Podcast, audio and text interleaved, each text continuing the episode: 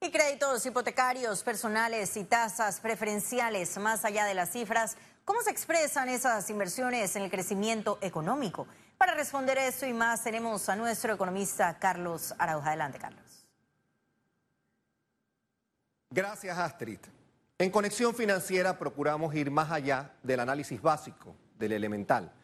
Decir que el centro bancario local es un pistón importante en el engranaje económico panameño es apuntar hacia algo evidente, más allá de la empleomanía, la sofisticación de atracción de capitales interesantes o la seguridad, producto de la autorregulación y definitivamente de la disciplinada supervisión de un ente regulador altamente profesional.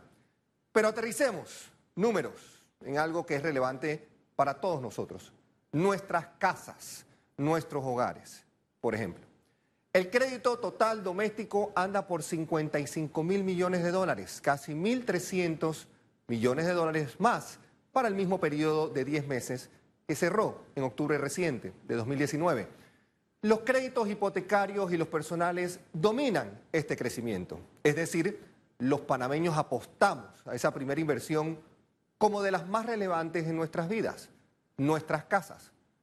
Es por ello que hay que hacer un alto cuando escuchemos frases como que los recientes pagos realizados por la actual administración del presidente Cortizo solo benefician a un grupo económico particular o a los bancos.